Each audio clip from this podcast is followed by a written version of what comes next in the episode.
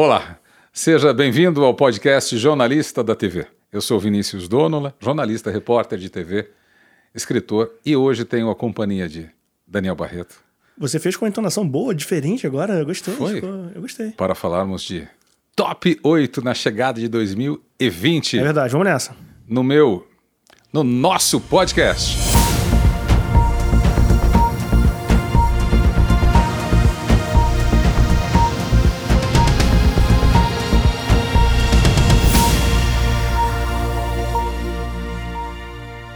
Então é o seguinte, 2019 chegou ao fim, Aham. iniciamos os anos 20, né? Parar pra pensar que agora estamos vivendo É. os anos 20. Quando a gente pensa nos últimos anos 20, já é aquela galera, o pai do pai do pai que ficou lá pra trás e a gente tá começando a viver os nossos Você, anos 20. você dirá, aos seus netos, dirá aos seus netos que você viveu nos anos 20. Então, exatamente. Então, acho, acho que é uma ocasião tão boa quanto qualquer outra para a gente fazer um flashback Flashback. da sua vida como repórter, e não só como repórter, mas também como editor, também como apresentador, da sua carreira nos últimos 10 anos. Então vamos fazer um top 8 melhores momentos Ok. de Vinícius Donola Ixi. nos últimos 10 anos. Vamos nessa. Beleza. Eu começaria por uma série que eu fiz para o Jornal da Record.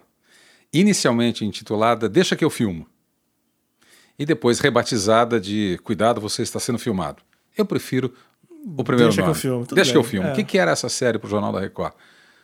Foi em 2010, a gente gravou uma série falando sobre revolução na produção de conteúdo.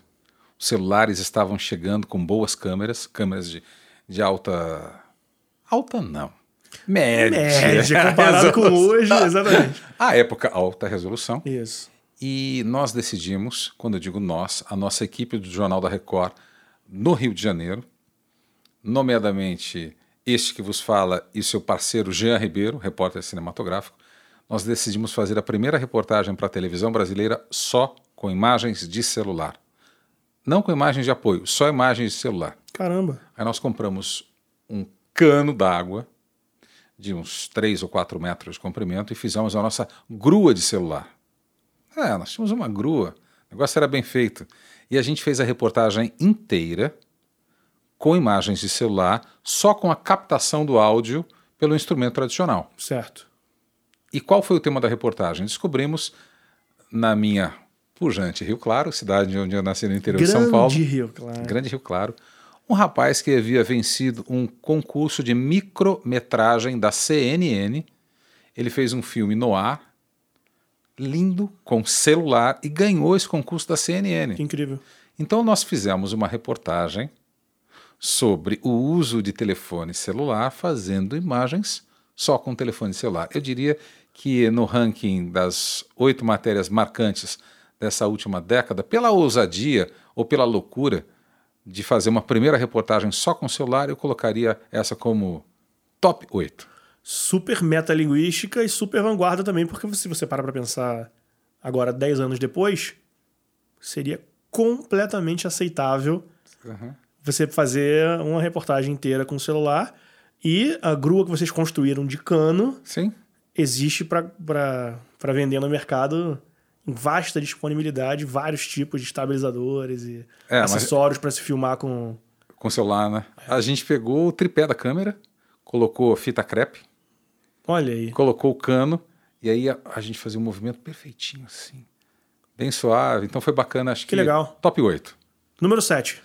Eu acho que foi a ousadia também da Record TV de cobrir pela primeira vez as Olimpíadas de Inverno. Porque havia um mito no Brasil de que gelo e neve derrubam a audiência.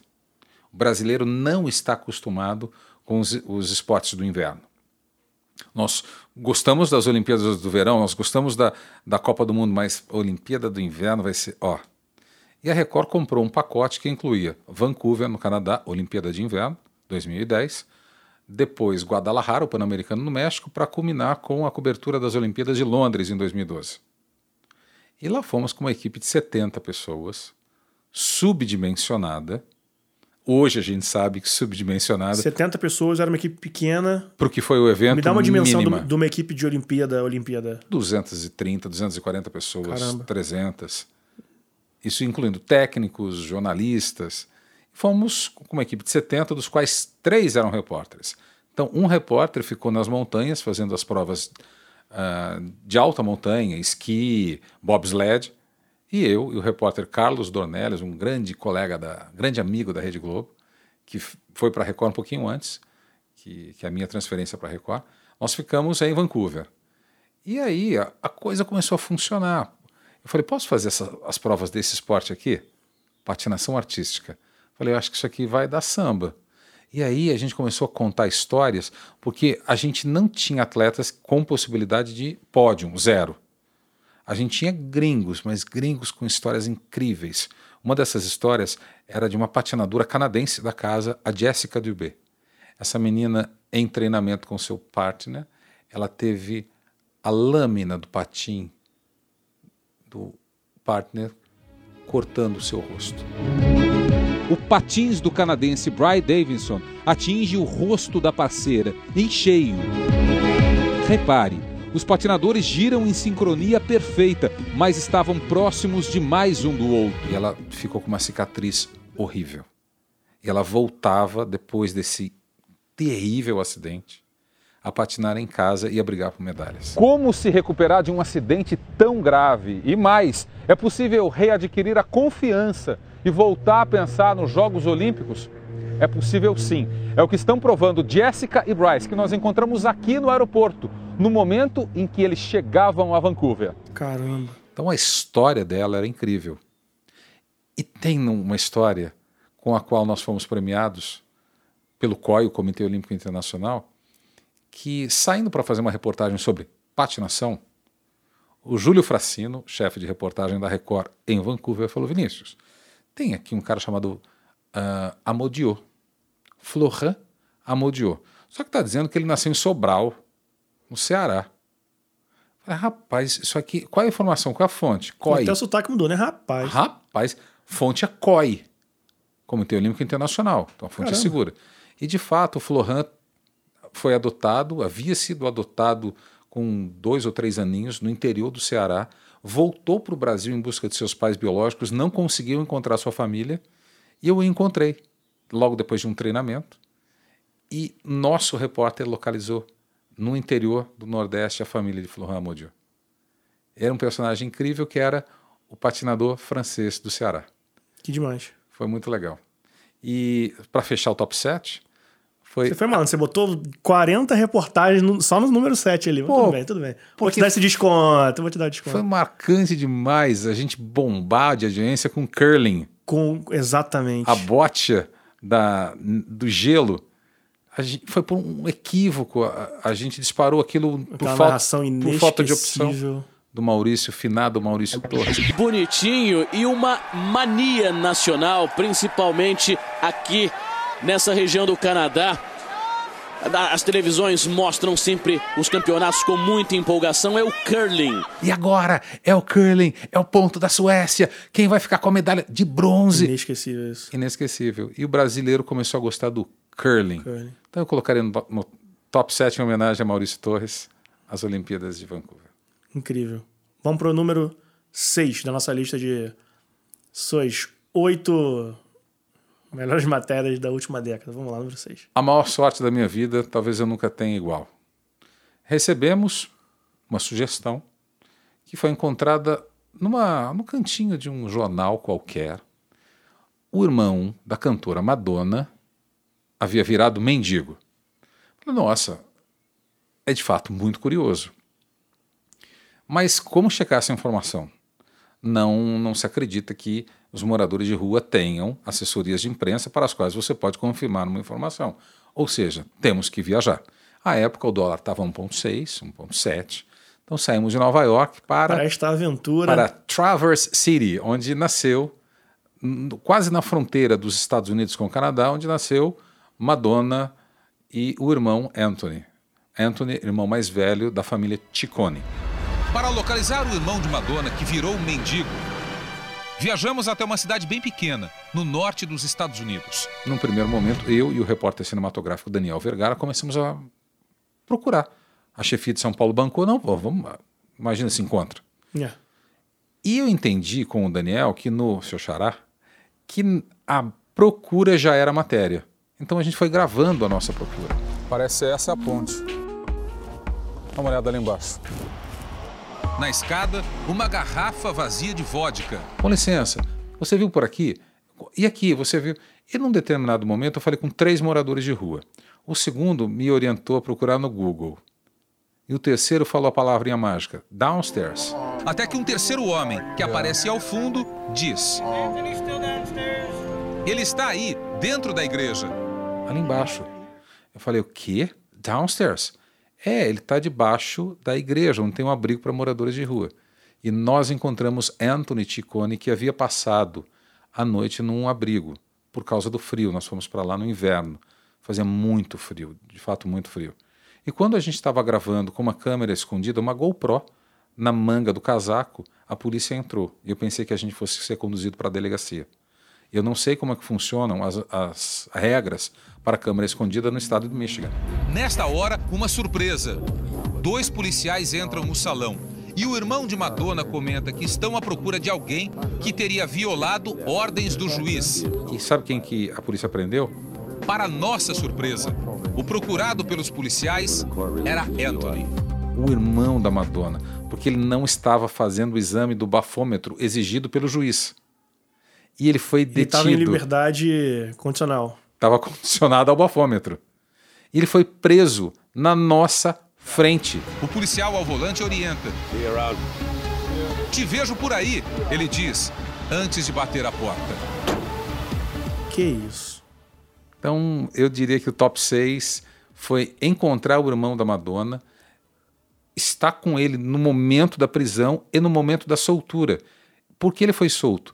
Porque dois dias depois da prisão havia a final do Super Bowl, que é a, a grande final do futebol americano e no intervalo, quem iria cantar no estado vizinho? Madonna. As coisas que só acontecem no Vinícius Dono. E aí Incrível. a população falou: ó, tem que soltar o Anthony, porque ele não pode não ir ao show da irmã. Demais, né? Que, de, e, e me responde uma coisa. Se vocês fossem para lá procurassem, procurassem e não encontrassem, cai a pauta total? Eu acho que nesse caso sim. Você acha que não tinha matéria para sobreviver? Só, no, só numa forçação de barra, assim, sabe? A pauta é o irmão da Madonna virou mendigo. Você não tem o irmão da Madonna mendigo, você não tem a pauta. Se Aí... fosse a Madonna virou mendigo, talvez você ah, tivesse ah, a pauta independente de encontrar ou não, né? Mas encontrar o irmão, flagrar o irmão sendo preso, depois o irmão sendo solto. Ainda o link com a final do Super Bowl. Acreditável. Incrível merece estar no nosso top 8. Tá. Vamos Essa lá. foi a top 6. Vamos para a top 5? Vamos. Top 5. Eu diria que a série Grandes Mistérios da Humanidade do Domingo Espetacular, que me levou a alguns lugares incríveis. Eu citaria dois. A Ilha de Páscoa, que fica no meio do Oceano Pacífico e pertence ao Chile, onde tem os moais. As 15 estátuas do Arro Tongari que vieram ao chão e ainda foram arrastadas pelo mar no tsunami de 1960 que me levou à Romênia de Vlad Dracul ou Vlad Drácula. Na Romênia de fortalezas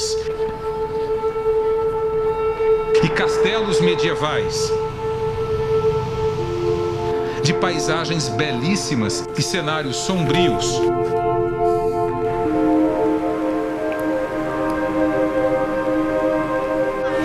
As crianças, Vlad não foi um sujeito do mal. E que também me levou para a ilha de Yonaguni, no Japão, onde eu fui mergulhar atrás das pirâmides de Yonaguni. É um achado subaquático, ninguém sabe se é feito pelo homem, se não é feito pelo homem. Logo a seguir, surge à nossa frente o que parece ser uma fortaleza.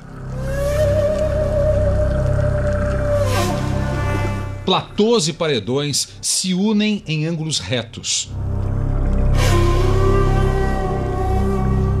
Os cortes na rocha parecem ter sido feitos com extrema precisão.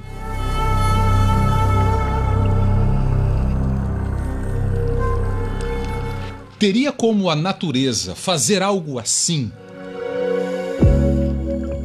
Então, por essa série, eu visitei a Ilha de Páscoa, a Romênia de Drácula e também a Ilha de Onaguni, a última ilha ao sul do Japão. Eu... Como é que foi mergulhar lá? A água temperatura de 26, 27 graus, super quente. Quentinha. Super visibilidade incrível. E lá conhecemos Arataki-san. Senhor Arataki-san. André que gosta, André que gosta. Arataki é uma figuraça, um senhor de meia idade, mergulhador muito experiente. Ele era, só era muito rigoroso com comida. O horário de comer para ele era. E no último dia, no último mergulho, tínhamos imagens incríveis. O Marcos Bruno e a Jéssica Nolte foram os dois produtores cinegrafistas que viajaram comigo.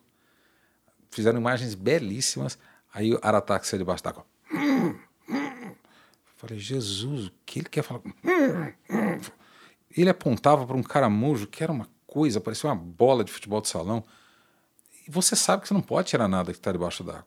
Aí ele pegou um, colocou debaixo do meu braço, um caramujo enorme, outro debaixo do meu outro braço, fez isso com todos da equipe e fez sinal para a gente subir.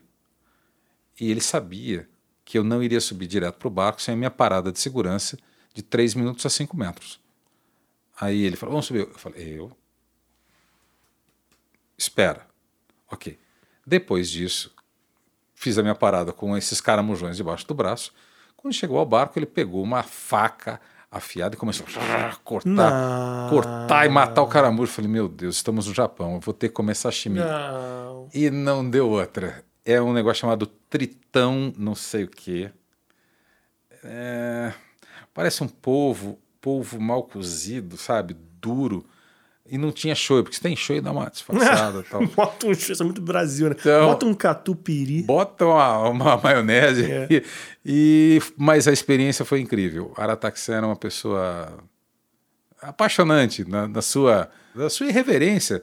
Era completamente fora do, do padrão japonês. Então eu colocaria essa como a nossa como parte da nossa top, top 8 de experiências da última década. Então, se essa foi a número 5, vamos agora para número 4. Essa foi a número 5? Foi. A gente já, já cometeu esse erro uma vez. Quem viu, quem ouviu o, o podcast sobre erros de iniciante. Foi pro não foi? Foi. Tudo bem, dessa vez eu estou determinado. Vai. Essa, essa, essa foi a número 5, não foi? Agora vamos a top 4. Vamos lá, eu tenho certeza de que, de que é. Estamos certo, a última foi 5 e agora é a 4. Vamos lá, vai dar certo. A morte de Osama Bin Laden. Caramba! É verdade, você estava em Nova York, não estava? Eu morava em Nova York e a janela da sala do meu apartamento, no trigésimo andar, era voltada para o Ground Zero, que é o Marco Zero, onde, Onde ficavam construindo. A Freedom Tower, que depois mudou de nome, não é Torre da Liberdade, é o One World Trade, Trade Center. Center, é. E então eu vi aquela torre nascer. Caramba. E eu estava em casa quando a CNN quebrou a programação, pronunciamento do presidente Barack Obama. Osama Bin Laden havia sido executado em Islamabad, no Paquistão. Imediatamente eu saí dali. Eu sabia que talvez fosse a minha cobertura de maior peso. A história estava acontecendo ali. Clima de final de Copa do Mundo, as pessoas gritando de alegria ou de alívio. Era, era um clima de Copa do Caramba. Mundo nas ruas de Nova York. Fiz minha primeira entrada ao vivo no nosso escritório em Nova York e de carro pela madrugada parti para Washington, porque a nossa correspondente em Washington não estava lá naquele momento. Uma, uma infeliz coincidência para ela e feliz coincidência para mim, porque eu tive a oportunidade de fazer a cobertura da morte de Osama Bin Laden inicialmente em Nova York e depois, Depois ao vivo da Casa Branca. Nossa. Ainda havia muita gente comemorando o anúncio da morte na frente da Casa Branca, nos portões, e testemunhar esse momento, eu diria que eu colocaria como top 4, top 4 das experiências que eu tive nessa última década. Foi realmente muito forte e eu sabia que eu estava escrevendo a história naquele momento. E ali eu, posicionado nas, nas baias de entrada dos correspondentes, é um, um lugar que aluga baias, espaços para correspondentes de várias partes do mundo. Então eu olhando ali para aqueles correspondentes, falei: agora sim, agora é o Brasil, vamos nós. É. Estamos ao vivo, é para o Brasil. Ali eu senti o que é ser correspondente internacional. Ali foi muito bacana. Caramba, que experiência. Foi uma, essa não teria como estar fora do É. top, top 8. E agora vamos para o número. Agora número 3. A Número gente está entrando na, na- na, nas três mais fortes. Nas três mais. Não tem como não citar a série que eu gravei no complexo penitenciário de Jericinó, em Bangu. Isso é demais. E principalmente o acesso que nós tivemos ao presídio de Bangu 1. Eu lamento, Daniel, que naquele momento eu não tenha tido sensibilidade para escrever um livro. Porque aquilo que nós vivemos gravando um mês dentro da cadeia, não dormimos nenhum dia lá, mas voltávamos todo dia à cadeia. E o acesso às pessoas que tentávamos entrevistar e se negavam a falar, todo o bastidor é de uma riqueza. Estamos falando de uma cidade de 26 mil apenados, de mulheres grávidas, presas, de mulheres com bebês de meses de vida, ali dentro. De assassinos famosos, psicopatas, injustiçados, de facções divididas por muralhas, e ter sido a primeira e até hoje única equipe de reportagem a mostrar o interior da primeira penitenciária de segurança máxima do Brasil e com isso ganhar o prêmio Tim Lopes de jornalismo investigativo eh, foi realmente muito marcante. Bangu 1 tem quatro galerias idênticas. Cada galeria possui 12 celas individuais, seis de um lado e seis do outro. O preso aqui tem direito a banho de sol, apenas duas horas por dia neste corredor interno. E durante o banho de sol, ele é monitorado por 10 câmeras e também por um inspetor que fica aí, atrás deste vidro blindado, dentro de uma sala de vigilância. Você consegue descrever para mim a sensação de estar tá lá dentro? Quanto, quanto tempo você ficou é, trancado dentro da cela? Cinco minutos? Seis, sete. Como é que foi para você? Horrível. E aí você fica imaginando, apenas imaginando, né? Se, Como é para quem tá lá. Se medíssemos a distância entre nós, uhum. seria talvez maior ou igual à distância máxima entre as paredes de um cubículo de Bangu 1. E Nossa. a pessoa fica presa ali durante 22 horas por dia. É enlouquecedor. Eu não consigo me imaginar. A gente fica se imaginando como é passar 22 horas por dia confinado num cubículo de 3 metros por 2. É o que a gente vai provar agora por, por alguns minutos. Vamos fechar a porta da cela e vamos ver qual é a sensação. Sem direito à televisão, com direito restrito a determinados livros, sem direito a ventilador, e no verão lá bate 50 e poucos graus dentro das celas, temperatura medida. É um convite à loucura. É muito. Ah, mas quem está lá. Eu não estou querendo fazer julgamento de quem foi para lá ou por que foi para lá. Estou falando que aquele confinamento, ver onde seres humanos são confinados. Ah, estamos confinados pela violência do tráfico, pela violência. Ok. Estou falando de um confinamento físico uma cela de 6 metros quadrados, 2 por 3. É muito, muito duro. E você foi o primeiro a mostrar isso pro Brasil. Nossa equipe. Legal. Caramba. Merece estar no top 3. Marcante. Top 2. Caramba. Top 2 por aquilo que fiz e por aquilo que esta experiência pode trazer à minha vida. Encontrei uma notinha na revista do jornal o Globo de um bombeiro que fazia instrumentos musicais a partir de restos de madeira. Restos queimados no incêndio. Ele se chamava Davi Lopes, era flautista da Banda Sinfônica do Corpo de Bombeiros do Estado do Rio de Janeiro. Eu achei aquilo o máximo.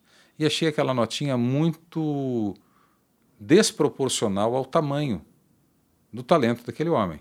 E qualquer, fui conhecer. Qualquer nota vai ser desproporcional ao talento do Davi. É. Não é? É. Conhecemos Davi. E eu fui fazer a reportagem. Ele fabricava os instrumentos numa oficina muito pequenininha, dentro da própria casa, no bairro da Ilha do Governador, na margem oposta a, ao aeroporto do Galeão, a pista do Aeroporto Internacional do Rio de Janeiro. E quando lá cheguei, Daniel, vi instrumentos lindos. lindos. Você diria que estes violões foram feitos com sobras de demolição, restos de incêndio e móveis antigos? Este violão quase pronto é feito, boa parte, com madeira de reaproveitamento. Isso. Né? Aqui a lateral e esta parte aqui, que seria fundo, o fundo é de jacarandá mineiro. Isso. E antes de ser violão, era uma cama de solteiro. Mas se eles eram bons, eu precisava da chancela de um músico. E por meio de um grande amigo, Bruno Levinson, produtor cultural, entrei em contato com um músico brilhante, hoje grande amigo, Paulinho Mosca. E levei Davi para conhecer Paulinho Mosca. Na verdade, aqui não é um estúdio, não. É não? Não. Ué, fala aí. Aqui é a casa de uma pessoa que queria conhecer o seu trabalho. É mesmo? É, não é estúdio, não. Pô, Vini. Ele tá te esperando lá em cima. Sério? Sério? É? Oxe. Vamos lá então. Vamos lá. Sério? Sério, não tô brincando não. Mas aí como é que. Não sei. Olha o cara, olha só. Então, encontrar um personagem com a nobreza do Davi é algo tão, é tão difícil. E foi tão marcante aquela reportagem, tudo aquilo que daquela reportagem pode acontecer. Paulinho Oscar. Davi, Esse é o homem, né? Esse é o homem. Esse é o cara, rapaz. Mosca chama Davi de o Salvador de Madeira. Porque ela tinha raiz, né? Tava Aí- viva enquanto Tava árvore. viva, enquanto árvore. Aí Morreu, virou madeira. virou madeira e um Mas dia você que- pega a madeira e devolve ela pra vida, vida Isso aí, musical. Vida A musical. música é vida, né? Ela fica vivinha. É outra forma de vida. Pelos relacionamentos que foram ali construídos, eu não teria o menor a menor dúvida de colocar essa reportagem como ou esse encontro como É. o top 2, o segundo. Eu queria mandar um abraço gigante pro Davi. É um artista e uma pessoa incrível. É um Incrível. anjo, né? Ele é. Incrível. Um abraço pro Davi. E vamos lá para a matéria que você considera a mais importante dessa última década para você. Eu estava na Antártida, na base brasileira, quando recebi a mensagem de uma fonte. Lá existe sinal de Wi-Fi e pelo WhatsApp ele falou: "Tenho que falar com você pessoalmente". Eu mandei uma foto da Baía do Almirantado, onde eu me encontrava, para provar que eu estava longe. Ele acreditaria sem a imagem. E chegando ao Rio de Janeiro, tivemos um primeiro encontro, onde me foi revelado que a vereadora Marielle Franco havia sido assassinada não por uma pistola 9mm, mas por uma arma, uma submetralhadora alemã HK-MP5. Com o que restou da munição aqui na cena do crime, a polícia identificou o calibre usado pelo atirador, 9 milímetros. Mas os peritos não souberam dar uma informação ainda mais importante: o tipo da arma. E que diferença faz saber se o assassino usou este ou aquele modelo de armamento? Neste caso, é a peça que faltava para fechar o quebra-cabeça da investigação. Isso fechava o cerco contra os supostos executores. Por quê? Pistolas 9mm nós temos talvez dezenas de milhares no estado do Rio de Janeiro. Submetralhadoras HK-MP5 havia 40, 40 e pouco. E aquilo provocaria uma reviravolta no caso Marielle. E investigar, e como foi investigado, sem permitir vazamentos, ouvindo especialistas e mostrando os erros cometidos pela perícia inicial do caso, talvez tenha sido o maior furo da minha vida. A não análise das cápsulas encontradas no chão, o que aquelas cápsulas indicariam, com uma simples análise laboratorial, você iria identificar o modelo da arma, a marca da arma, fechando o cerco contra os assassinos. Na lista de perguntas que enviamos aos responsáveis pela investigação, queríamos saber: as submetralhadoras MP5 com as polícias civil e militar já foram recolhidas para perícia? Se não foram, por quê? E por que os detalhes revelados nesta reportagem só estão sendo descobertos agora, 50 dias depois da execução de Marielle e Anderson? O que explica tanto tempo para se chegar à verdade? O tempo que passa é a verdade que foge. E é verdade. Quanto mais tempo que passar, menos vestígios vão sobrar. Infelizmente, é isso que a gente vê acontecendo. Quanto mais passa o tempo, mais a verdade se esvai, ela foge. Mas contribuir de alguma forma com as minhas fontes e a minha capacidade de contar histórias para o avanço dessa investigação, eu acho que foi uma contribuição muito importante. Eu consideraria a Top One a minha matéria mais importante da última década. O que você mais aprendeu nessa última década? Aprendi muito a importância do trabalho em equipe, como nunca havia aprendido na minha vida. Principalmente a necessidade de formar novos talentos, de trazer pessoas uh, esponjas em busca de conhecimento. Porque na última década eu trabalhei para a Record TV. Nas décadas anteriores eu trabalhei para a Globo e um pedaço para a Manchete. E eu trabalhei com, com pessoas muito especiais que pediam conhecimento na redação do Rio. Inicialmente no bairro de Benfica, na Zona Norte, depois a Record se mudou para um bairro da Zona Oeste, mais distante, mas as nossas estruturas iniciais eram muito modestas. E ali eu encontrei estagiários que vinham ah, da Zona Norte, da Baixada, da Zona Oeste, não apenas os poliglotas da Zona Sul, e que bom que temos poliglotas, mas a redação ela tem que ser multicor, ela tem que ser multifacetada, ela tem que ser rica por suas diversidades, ela tem que ter o pobre, o rico, o vermelho, o amarelo, ela tem que ter de tudo um pouco, porque a sociedade é assim. E a gente faz TV aberta, no caso, a Globo, a Record TV. Né? Então você está falando para todo mundo. Então todo mundo tem que estar representado dentro da redação. O mundo tem que estar ali dentro. Não apenas o mais capacitado, de repente o mais vivido, o mais malandro, o mais calejado, o mais vívido, o mais sensível, o mais delicado, o mais do mais para a gente ter o mais. E um recado para os jornalistas e futuros jornalistas dos anos 2020. Ah, não tenham, não tenham medo com relação à produção de conteúdo. Ela só vai crescer. E quanto mais cresce, mais cresce o lixo. E quanto mais cresce o lixo, mais cresce a sede da boa notícia. Para onde a gente vai, a gente não sabe. A gente começa a entender algumas coisas. E por isso é assustador, porque a gente começa. Mas somos seres sociais, somos seres que necessitam da comunicação para o entrelaçamento. E hoje nós temos ferramentas para falar do outro lado do mundo em um segundo. Então, o recado que eu daria é não, não se acovardar. E não só para quem é novo, para os meus colegas mais experientes. É não ter medo. A gente está num processo de transição e a gente tem que se reinventar, a gente tem que se ressignificar e tirar partido daquilo que nós aprendemos em décadas para produzir conteúdo de qualidade, na busca pela isenção, na busca pela verdade, com equilíbrio, com transparência, remando contra a maré da grande inimiga da comunicação, as fake news. E principalmente em 2020, um ano eleitoral, em que a gente vai ser bombardeado de muito lixo. E a gente tem que separar o joio do trigo para que a gente consiga conduzir num processo nesse Estado de direito democrático, uma transição isenta, clara, serena e não manchada de notícias falsas. Poxa.